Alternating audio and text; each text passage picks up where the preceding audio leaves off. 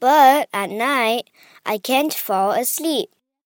I get chills just thinking about my new school. Tomorrow is my first day. I don't know anyone in the North Pole.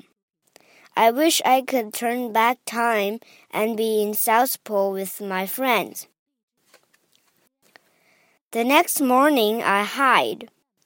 But my mom finds me. I draw a picture of myself and show it to my dad. I tell him that I have cold feet and can't go to school.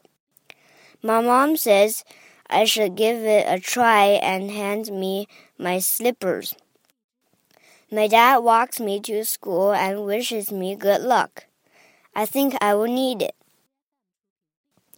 When I walk into the classroom, all the kids stared at me and whispered.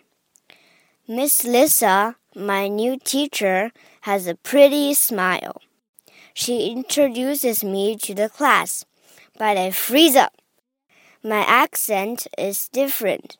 I'm too shy to say a word. At recess, the other kids have a ball.